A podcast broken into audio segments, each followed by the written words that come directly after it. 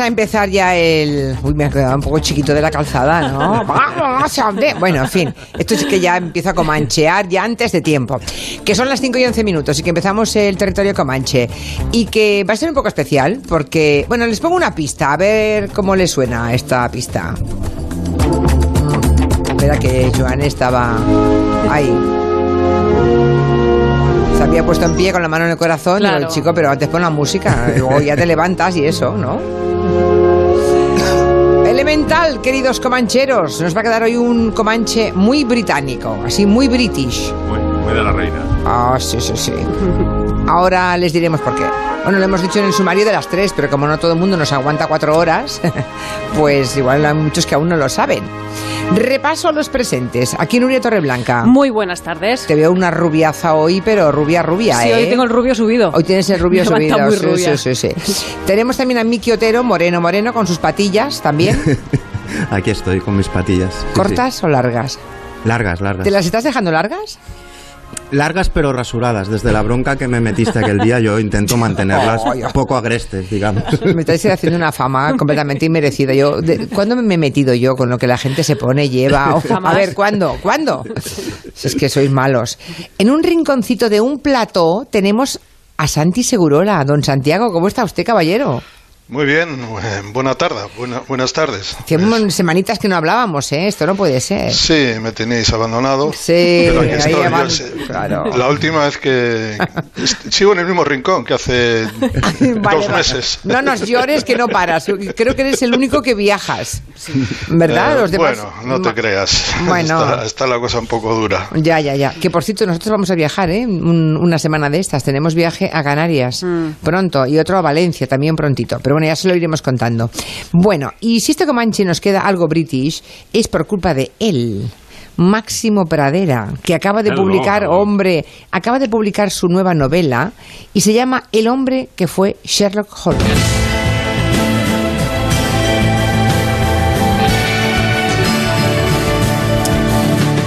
Tengo que decirte, Máximo, que no he podido todavía leer la novela.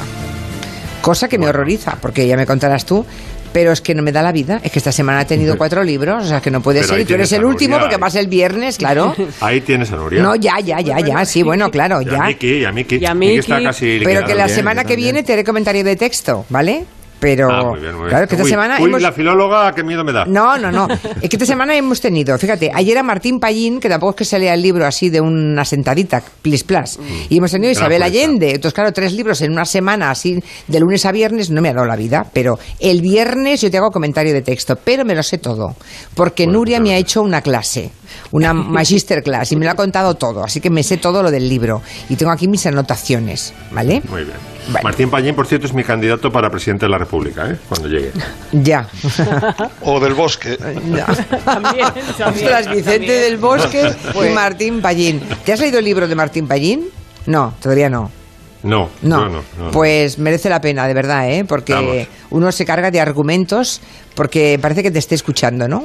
Va escribiendo y parece que esté eh, pensando en lo que el lector va a decir a continuación y entonces te vuelve a replicar y la verdad es que es un libro espléndido. Bueno, mientras quede gente como él, eh, la justicia estaría en buenas manos, ¿no? Bien, así que el hombre que fue Sherlock Holmes, que, me, que bueno, que, que me- eso, lo que sí sabemos todos, porque más de una vez se te ha escapado, es que uno eh, es tu personaje, uno de los personajes preferidos, ¿no? De la historia de la literatura para ti. Lo Sí, contado para en el para- Comanche varias veces, lo de Sherlock Holmes. Para media humanidad. Y a- aparte de las novelas de Sherlock Holmes y, los, y las aventuras, eh, para mí tiene un significado especial porque fue el inglés con el que yo aprendí inglés. Me puse un día, dije, "Voy a- se acabó ya esto de no saber inglés.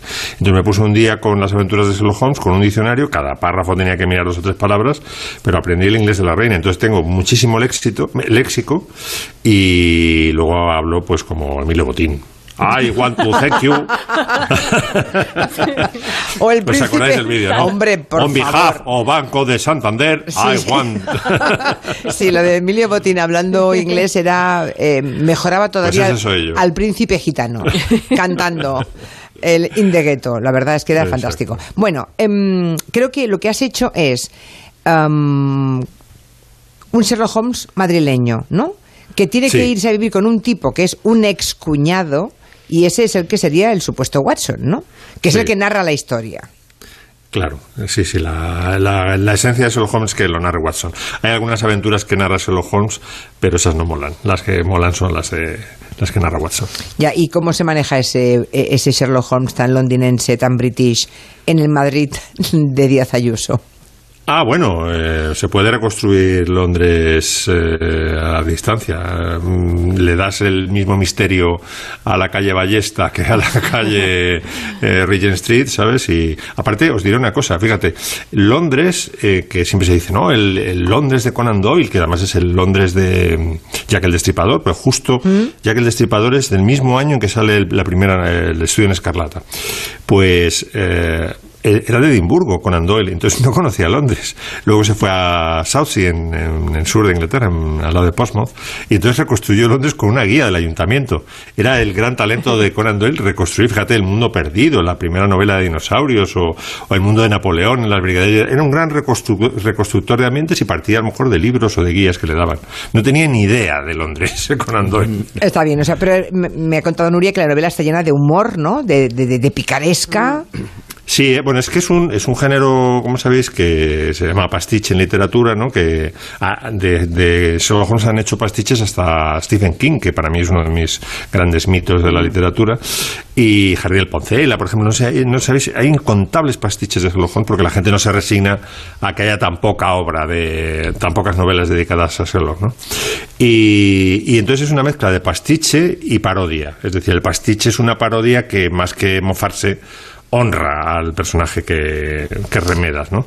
Y yo creo que hay más de, de honrar a Sherlock Holmes y, al- y el y la relación, sobre todo, que a mí es lo que más me gusta entre Watson y, y Sherlock, que, Watson que, no reírme de ellos, ah, con aunque Watson me que- un poco de ellos. que, que Watson no es el tonto precisamente, no, esa cosa del Watson No. tontín no, ¿eh? No te gusta. Claro, claro. No, uno lee a- efectivamente a Conan Doyle y te ves, ves que Watson, hombre, es un tipo, evidentemente no es Sherlock Holmes, no tiene sus dotes de observación, pero es un médico lo suficientemente bueno y talentoso como para que Sherlock Holmes decida llevárselo a todas partes. Es decir, se lo lleva porque le ayuda en los casos. Bueno, para que se hagan una mucho como profesional. para que les hagan una idea los, los oyentes, aquí tengo apuntados los nombres de los personajes que va retratando Máximo Bradera eh, en la novela. Está la condesa de Rivas Vacía Madrid. Está Cosima Brianda de la Castuza y Jojenjole. Está la marquesa de la Prosapia. Está la baronesa del Rancio Abolengo, la condesa de Pedigripal, la marquesa del Guisante y, las, y los 20 colchones. Por Dios. Tú no sabes, ese cuento a mí me, me marcó cuando era pequeña. Sí, sí. A Nuria también. A mí también, a mí también. Esa cuenta, esa, esa- esa Yo me identifico mucho con ella, porque cuando hay algo que te molesta, dices, ya está el guisante por ahí. Ya, ya, ya. Tenemos a Adolfo Cánovas, Rodrigo y Guzmán de la Castuza, el marqués de Alta Cuna y Baja Cama, es fantástico, y el marqués de Ringorango. Bueno, eh, yo viendo esto, te habrás divertido mucho escribiendo, me temo. Bueno, es un poco, ¿sabéis, eh, sabéis Comancheros, que es un poco autobiográfico? Porque yo tengo, esto es una investigación a un, a un aristócrata eh, franquista. Es- Tiene más títulos, pero en fin, eh, Franco le ha honrado con muchos títulos, ¿no? Y yo tengo un, eh, título franquista en la familia, o sea, tengo un primo mío que es conde de Pradera, que es un título que le dio Franco ya póstumo a don Víctor Pradera por sus... Conde de eh, Pradera. ¿Y quién ha Hay heredado eso? fran- ¿Y quién ha heredado eso? Pues un primo mío, un primo Ah, mío. ahí, tienes un primo que es conde de Pradera. Hombre. Conde franquista de Pradera. Sí, de pecador. Sí, sí. En el año 49 se lo dieron. Ya, ya, ya. A, a título póstumo a don Víctor. Y, y, y- y tu Sherlock además investiga a nobles franquistas precisamente, ¿no? Claro, claro, hay un pico ahí entre dos eh, aristócratas que tienen, a ver quién tiene más títulos, y es lo que desencadena un poco toda la tragedia. Aquí los presentes, ¿alguien más aparte de Nuria se ha leído el libro? Miki Otero, ¿te lo has leído? Sí, yo me he leído, bueno, 180 páginas o así. Bueno. Y lo que me ha dado tiempo y, y es divertidísimo, es lo que decía Máximo, está en la, como en la tradición del pastiche, que hay como escritores que a mí me encantan, como Kingsley James, que lo hizo con James Bond. O sea, es una tradición muy larga, que él hace muy bien porque además la trae a España de una forma como muy, muy brillante. El, el Watson, que sería médico, es un homeópata en, en malos momentos, porque no... Un homeópata, arruinado, arruinado. Y luego, ojo, porque el Sherlock, claro, no es Sherlock, es un tío que se cree Sherlock. Y a mí, eh, o sea, ya en la página 21, mi primera carcajada fue cuando presenta al- a este personaje eh, y dicen, bueno, este tío se cree Sherlock y dice, es un mal muy español. Pienso en Alonso Quijano, más conocido por Don Quijote, que llegó a creerse que era caballero andante, o en Antonio Manuel Álvarez Vélez, más conocido como Pitingo, que llegó a pensar que era cantante. y está así, el mayordomo de repente se llama Ambrosio, como en los anuncios de. Eh, todo, todo al margen de la trama, que está muy tensada, Sí. que te engancha mucho, es cierto. Eh, y al margen de la, mava- la mala baba para, para recrear, digamos, toda esta alta cuna franquista, luego es que está, es una mina, digamos, de, de pequeños chistecitos que te hacen reír sin parar. Por, por Es- ejemplo, es- los nombres sí. de los bares. Hay uno que es mira lo que hace la, la cochina de tu hija o la cerda de tu hija, no sé, una que es, que es del exorcista. Y un Que bar de tapas. chacina, sí. un bar de tapas muy bueno, por cierto, a pesar Mira de lo ese que he hecho con la cerda de tu hija. Y así se llama el bar. Bueno, y se, y se ríe él solo, solo de pensarlo, pues imagino, yo me- largas tardes, imagino, habrás estado riendo. eh, Sí, cambiando cosas. Digo, digo, a ver, voy a meter este chiste para Segurola. El chiste para Segurola, naturalmente, es eh, Canovas Rodrigo Adolfo y Guzmán, que yo creo que es el único que tiene edad. Que es el grupo, para, yo lo para acordarse. Yo me reí mucho con eso. Señor Azul. Señor Azul. o sea, se te ha filtrado algo del Comanche en la novela, Máximo.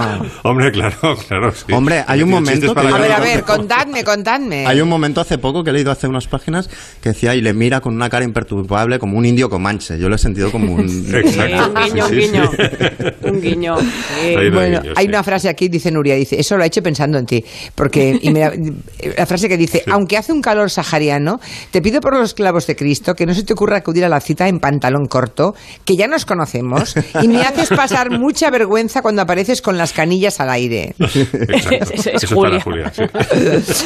Bueno, seguimos luego hablando un poquito más de, de esta novela de Máximo Pradera, de este hombre que fue, el hombre que fue Sherlock Holmes. Y, y ahora vamos con esto.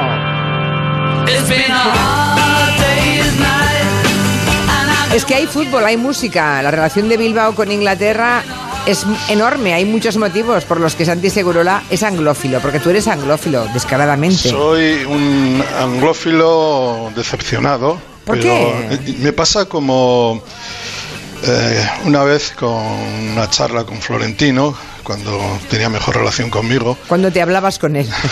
Él hablaba conmigo, estamos hablando hace muchísimos años. Estábamos hablando de Joan Gaspar y de, José, y de Jesús Gil, presidente del Barça y presidente del Atlético de Madrid. Y hablábamos de lo fanático que eran. Yo le dije que quizá él era más fanático que ellos, pero que era, digamos, más discreto en su fanatismo. Y me dijo, ah, no, no, no, lo que pasa, eh, lo que le pasa a Jesús Gil y a, a Joan Gaspar es que son madridistas, pero no lo saben. En realidad, me dijo, es que toda la gente es madridista, pero no lo saben. A mí me pasa un poco también con la anglofilia. O sea, allí en Bilbao somos anglófilos y aunque nos... eh, nos moleste en muchas cosas y con el tiempo descubramos que esa parte anglófila guarda muchas trampas y muchas decepciones, esto es como los católicos. Nacimos católicos, nos, ense- nos educaron en el catolicismo y aunque reneguemos del catolicismo somos católicos. Pues yo, anglófilo. Además, tú cuando quieres ir a Londres vas a nado, ¿no? Yo, no, te voy a decir una cosa. Londres es mi ciudad, es mi ciudad favorita. ¿Ah, sí? de eso no hay duda. Es en la que me siento más cómodo. Probablemente es la que mejor conozca de todas las ciudades extranjeras que conozco y que el fútbol y el periodismo me ha permitido conocer. Tiene todo lo que me gusta. Me gusta hasta, hasta el clima, porque se parece mucho claro, al que yo claro. conozco. Bueno, claro, si fueras de Sevilla sería otra cosa. ¿Y qué tiene? Pues tiene música, tiene fútbol, tiene, mm, no lo sé, tiene eh, rapidez, gente joven, eh, no sé, me parece una ciudad que además, digamos, en todo lo que, en las cosas que a mí me han gustado, el cine, en la, pues, no sé, la- los libros, eh, los discos, lo- pues tiene, lo, lo ha tenido todo y lo único que me, te voy a decir una cosa, me fui de Londres, la última vez que estuve, que estuve en Londres fue el día que formalmente se marchó de, el- de Europa, de la Unión Europea, que fue el de- 31 de enero. Ese día me fui al aeropuerto a las 12 de la noche, estuve, estuy en el aeropuerto hasta que salía el Con primer- cierta melancolía, supongo, ¿no, Santi? eh, molesto porque Molesto. además veías por la calle eh, a la gente ahí to- todos con la bandera no veía mucha gente eh, porque era Londres y Londres es una cosa e Inglaterra es otra pero veía mucha bandera inglesa mucha chulería mucha cosa que que me molestó, ¿no? Y con toda la admiración que les tengo, también hay muchas cosas que les tengo que reprochar. Pero en cualquier caso, creo que he elegido esta canción que no he hecho de la de aquel día porque me parece que es exactamente lo que representó para mí. Yo la conocí un poco más tarde, porque esta es una canción más de mis hermanos mayores, lo que representaba el pop inglés, la, revolución juvenil, eh, lo que significa Inglaterra. Eso, más el fútbol, pues lo tenía todo. Viva Inglaterra. Esta semana, por cierto, se ha estrenado la cuarta temporada de The Crown. Como ven, seguimos con la promesa de hacer un Comanche muy british.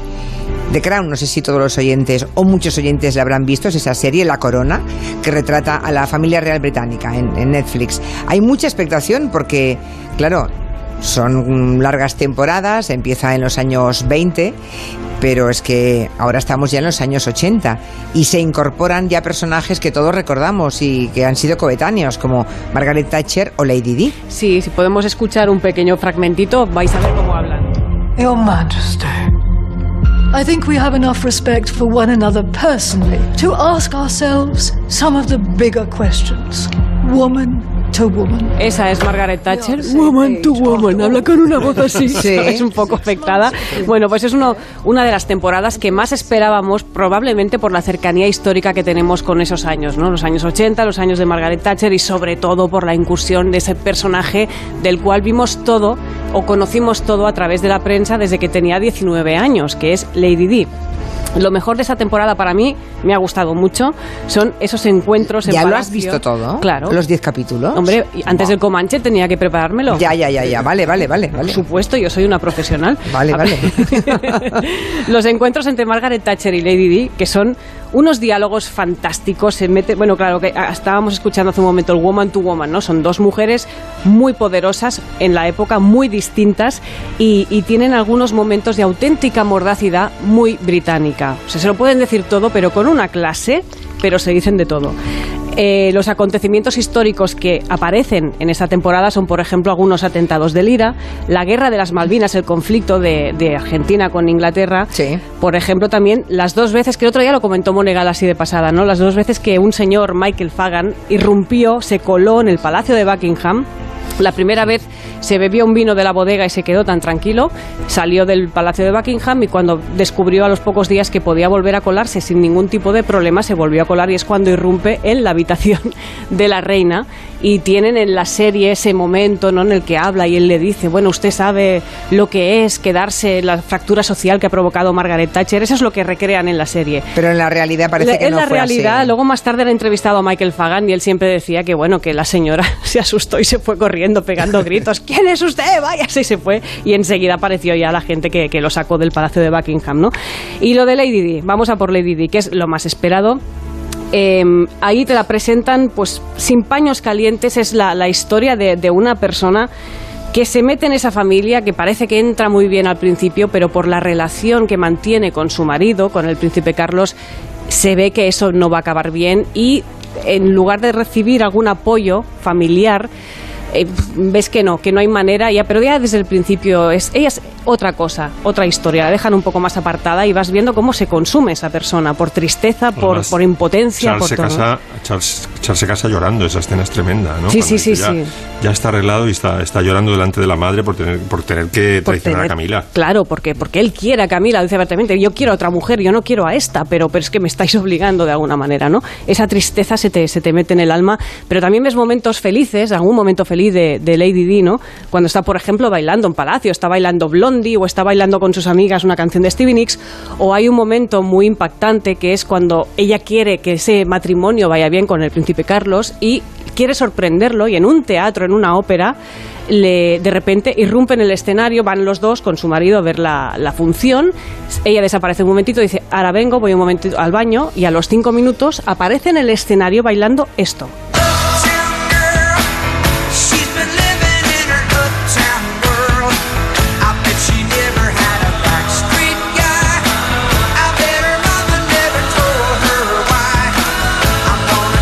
Qué pasa? Era el cumpleaños el príncipe Carlos y Lady Era un dice, regalo para él. Claro, es- te voy a hacer un regalo y ella está feliz y él se lo toma mal, mal, pero bueno, le pega una bronca que es terrible, ¿no? La boda también de Sarah Ferguson y el príncipe Andrés la pasan un poco así de, de puntillas. Lo más importante también, lo más destacado, pues la- las actrices, ¿no? Gillian Anderson en el papel de Margaret Thatcher es fantástica.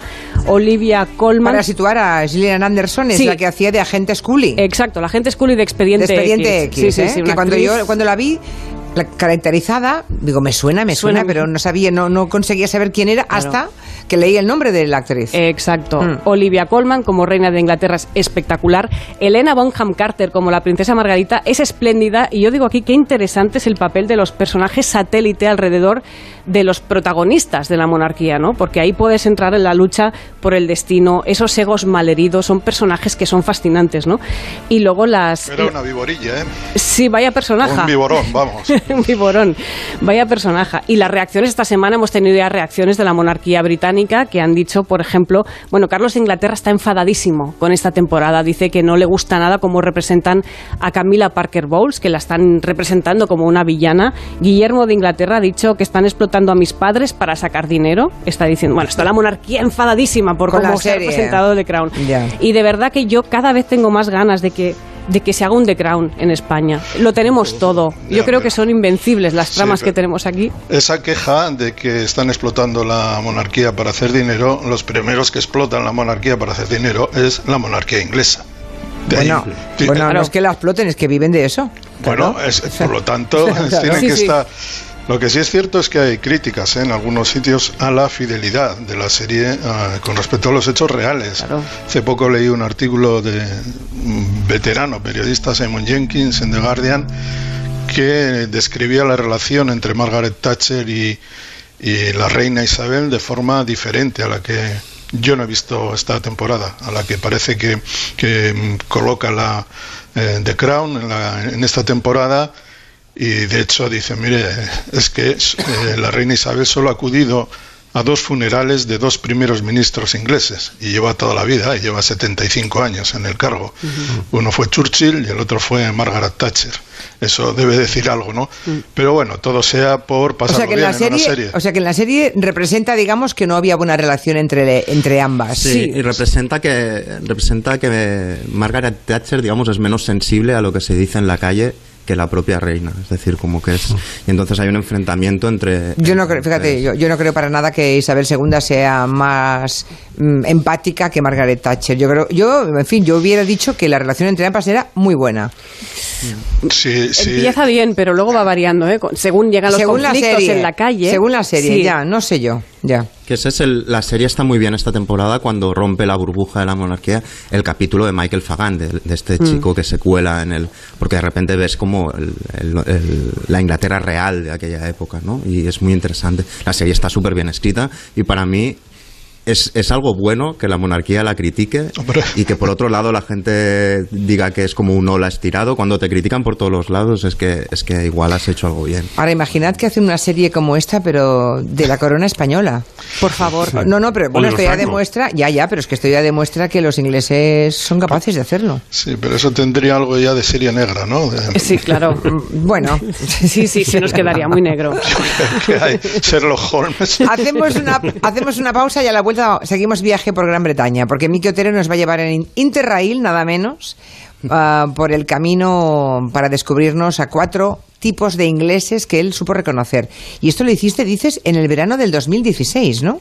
Eh, Justo sí, después, o sea, si estuvo allí em, Santi Segurola el día que se iban de Europa, tú estuviste Claro. el día que decidieron que se iban de Europa. Yo, yo fui tres o cuatro semanas después de la votación eh, del, del Brexit y fui para eso. Verano del 2016. Aquel verano del 2016. Y su Interrail con Miki Otero, enseguida.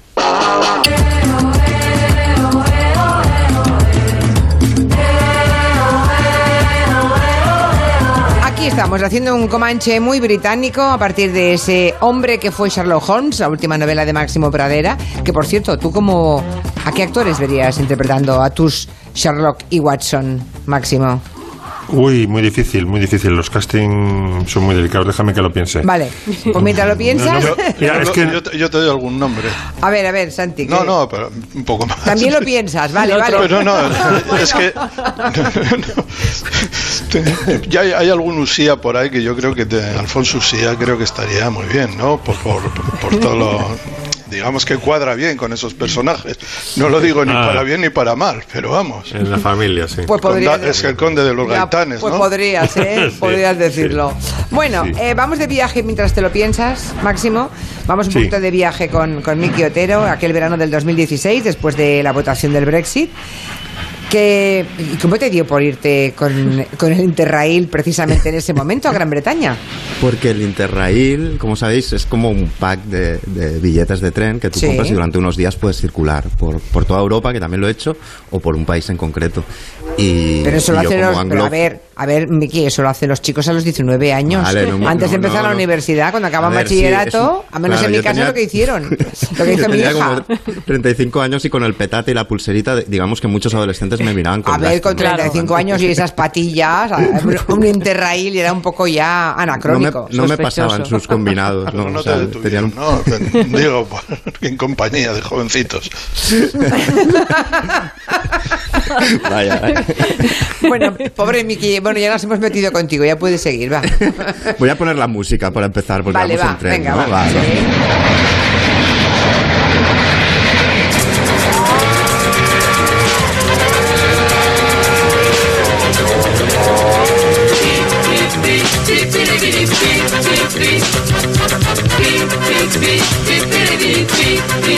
¿Qué es esto? Pasa, pasa, pasa, pasa, pasa el tren. Un grupo que se llaman Los Mismos. Pasa el tren. Pues lo Los mismos, Sí, sí, hombre. sí. Si entrevistamos el otro día a, a la solista de los mismos. Sí, hace unos tres meses quizá a la Elena. A Elena entrevistamos, sí, Elena sí. Bianca. Sí, sí, sí. Sí. Por Bueno, Elena pues- de los mismos. Ay, decirme cuál fue el gran éxito de los mismos, que no me viene ahora. El puente a. Mallorca. El puente a Mallorca. Ah, el puente a Mallorca. Será maravilloso viajar Ah, hasta. Mallorca, sí. Sí, sí, sí. Bueno, ¿y qué? Ya está. Bueno, ya, y- ha entrado y- la música. ¿Y qué más? No va a empezar nunca, es como Tristan Shandy, jamás lo explicaré. Eh, no, eh, o sea, vamos ya, en- entramos en Brighton, fue mi primera parada en Brighton, y es para, para descubrir al, al tipo de inglés bohemio y excéntrico. Y voy a anunciar al tipo de personaje que conocí, que es donde me alojé el primer día. Era un payaso que se dedicaba al negocio funerario y que me emborrachó a sidras en las primeras horas. Este es el titular. Y te- os juro que, todo, que todos los personajes que aparecen eh, son los que conocí, ¿no? Y llegué a Brighton, que es como un lugar del sur, que es como... El sur es más bien conservador y era pro-Brexit, pero Brighton es un poco excepción, ¿no? Me dijeron nada más llegar que igual me encontraba en Nick Cave, por ahí. Es un lugar como donde va la gente así un poco bohemia de Londres para pagar alquileres un poco más baratos. Y es un lugar de ocio desde, desde el siglo XVIII, porque el rey Jorge IV ya, ya se hizo ahí una, una casita para irse de fiesta, ¿no? Y es un lugar mítico para mí, que lo decía Segurola antes, pues sobre todo porque en los años 60, sobre todo en el 64, era donde se enfrentaban determinadas tribus urbanas como rockers y mods, que es algo que parece en la película Cuadrofenia, en esta película.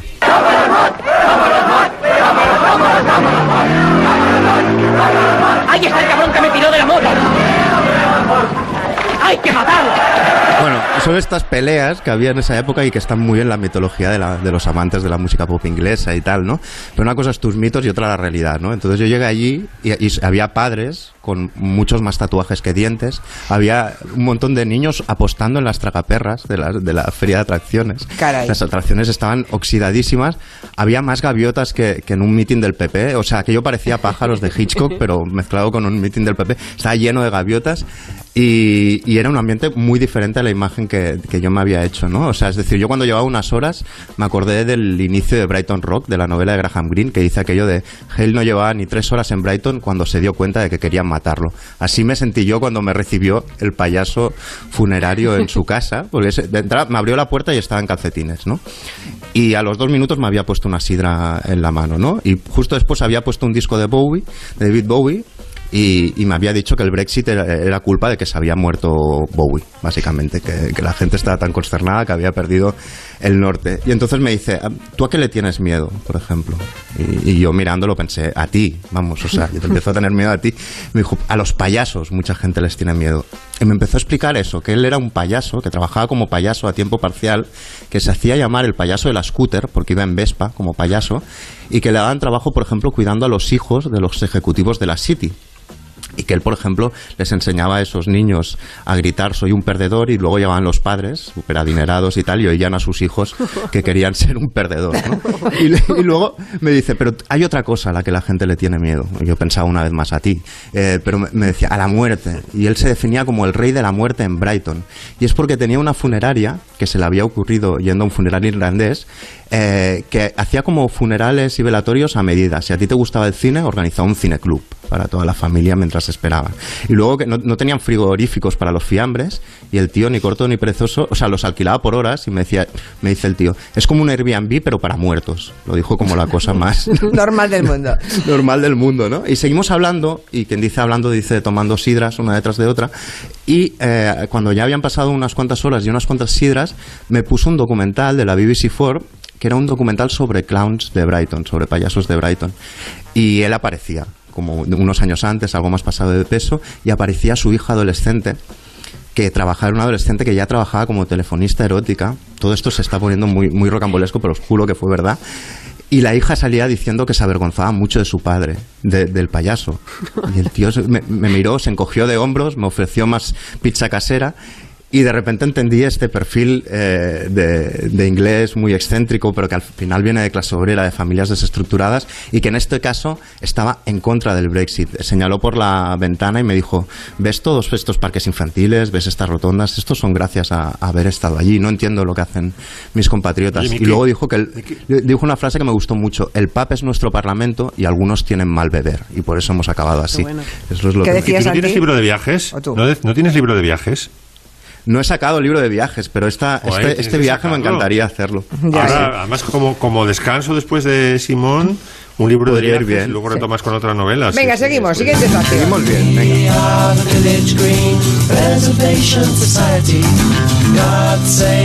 ¿Dónde más? Venga, seguimos con hemos Interrail. estado con el payaso, Que faltan con 12 Gary. minutos solo, va.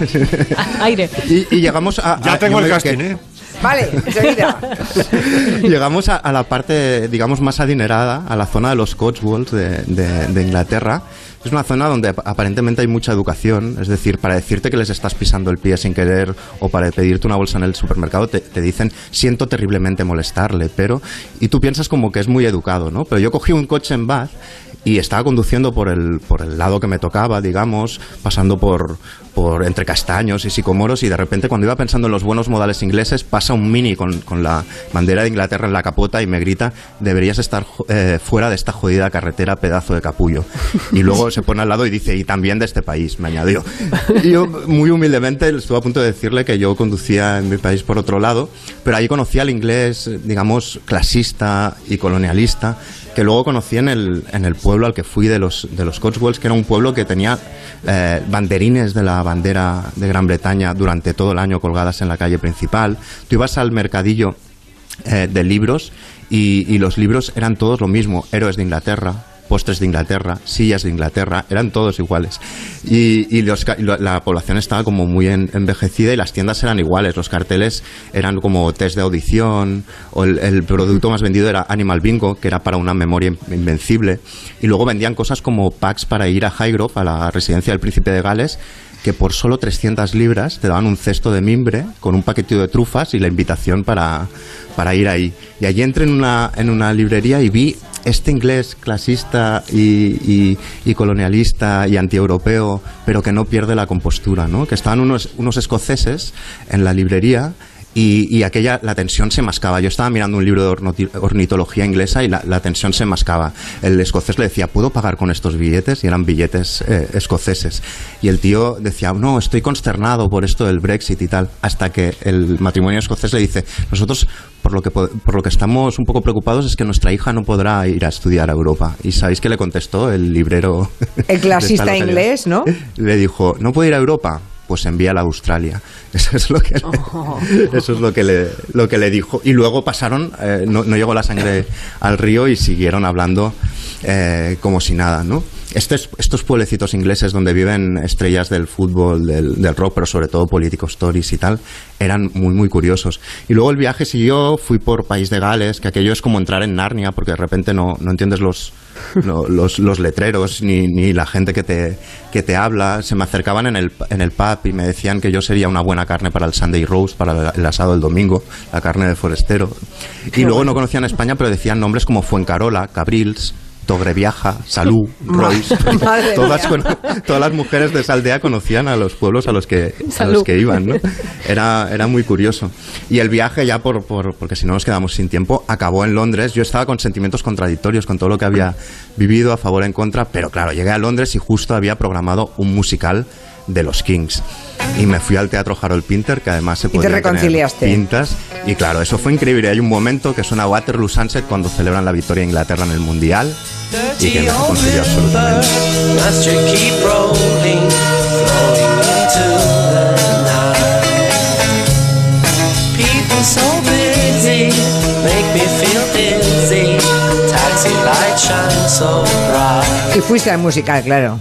Fui al musical y allí que me volvió a salir todo y hubo una cosa muy bonita. Era el último día del viaje y fui al pub de delante cuando acabó y de repente entró, entró el actor que hacía de Dave Davis y no, aba- no abandonó el personaje durante todo el tiempo que estuvo ahí. Y estuvo en el pub haciendo de Dave Davis, invitando a rondas y Uh. poniendo canciones de su grupo en la jukebox durante horas y fue un final maravilloso. ¿Y estaba bien aquel hombre o no? Estaba bien, estaba bien. Porque, Era el actor, no estaba muy yo. metido en el papel. Ya, ya, pero no sé yo si eso es muy sano, ¿eh? No, no. Waterloo Mira, nuestro querido José Luis Ibañez Ridao te envía una foto, Máximo Pradera, de Sherlock. Holmes, que estuvo en. España a principios del siglo XX y se las vio con un toro para salvar a un torero. Y hay una imagen de la portada, ¿no? De... Está bien. Bueno, ¿a quién te has hecho un casting mental? ¿A quién pondrías No, no, para tu novela? no, no, ya, ya estoy hablando con el productor. Mira, eh, Sherlock, la serie de la BBC, nos enseñó que Sherlock y Watson tiene que ser jóvenes, no tiene que ser Sherlock 2.0, ¿no? Entonces, hecho un casting para Sherlock y Watson que da morbo, porque son hermanos.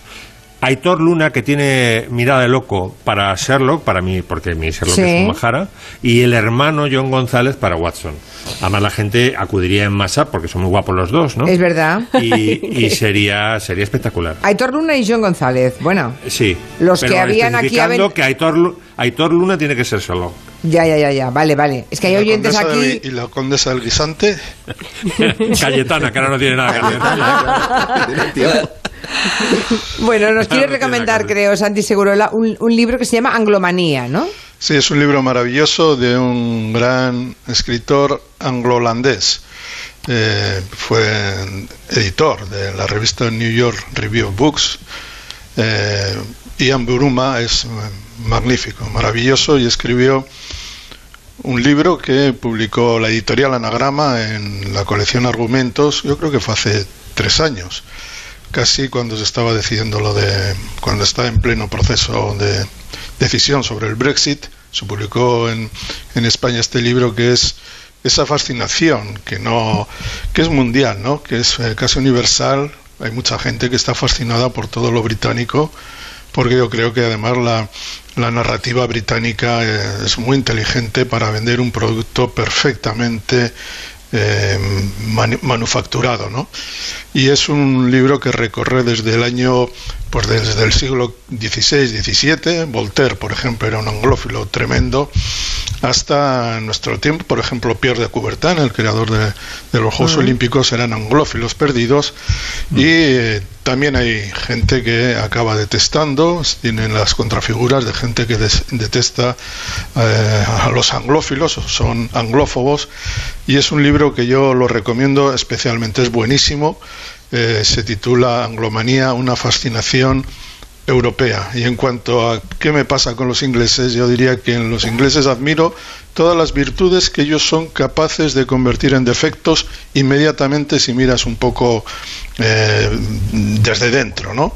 A mí me parece que son esa, me gusta pues, eh, el, calado de sus instituciones democráticas, la, tenacidad para defender tradiciones que a ellos les conmueven, eh, no lo sé, la- el individualismo que les Hombre, que, la que tiene- música, Santi. La música Son- también, no, no. son los y- son los que inventaron el rock. El rock Bueno, Estados y el- Unidos con tres acordes. y el de deporte moderno meter un- Sí, y el todo. deporte moderno es ellos pero debajo de todo eso la extravagancia pues la convierten muchas veces en un, novis- en un esnovismo horroroso como ha contado Miki Eh, la eh, esa idea de la excepcionalidad de que nosotros somos eh, especiales somos excepcionales y que la aplican cuando les da la gana, cuando les da la gana y les convierte unos oportunistas de primera, pues también. Y esa capacidad para convertir todo en comercio y, ser unos cínicos, convertir la ironía en un cinismo muy también. Entonces hay esa ambivalencia que uno, que yo que soy muy anglófilo, mm, reconozco que me molesta extraordinariamente, pero di- digamos que tengo esa, ese virus y no me lo puedo quitar de encima. En cualquier caso, pues ya te digo, cuando hay que hacer un viaje, si puedo, no me voy a otro sitio, me voy a Londres. Y cuando tengo que ir a Inglaterra, me doy cuenta de lo duro que es ese país, de la fractura social tan enorme que hay entre las clases altas y la clase popular que está verdaderamente destrozada. Cualquiera que se dé una vuelta, invito a cualquiera que se vaya a dar. Hay la una- Thatcher, hay la Thatcher, no el Templo del Pulso. O sea, no, Tremendo. es, es horroroso. Las Bueno. del norte, comparadas con el sur, es una fractura absoluta y viene de ahí, evidentemente. sí. Jorge Auñón, que nos, nos escucha desde allí, dice, lo que está comentando Miki Otero, yo lo veo todos los días en Sheffield.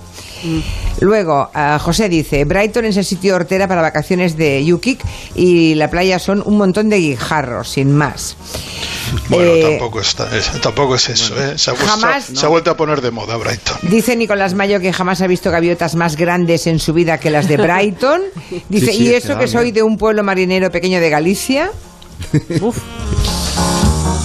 Y Otra cosa que hacen, que hacen Sí. los ingleses, que hacen los gallegos, por, por- al hilo de este comentario, es hablar todo el rato del tiempo. Podías ver a dos abuelitas comentando el color de las nubes, que es como lo- los gallegos cuando dicen, eh, hablan de si hace sol y dicen que es de tormenta y pueden estar muchas horas. Pues Sí. también, todo el rato.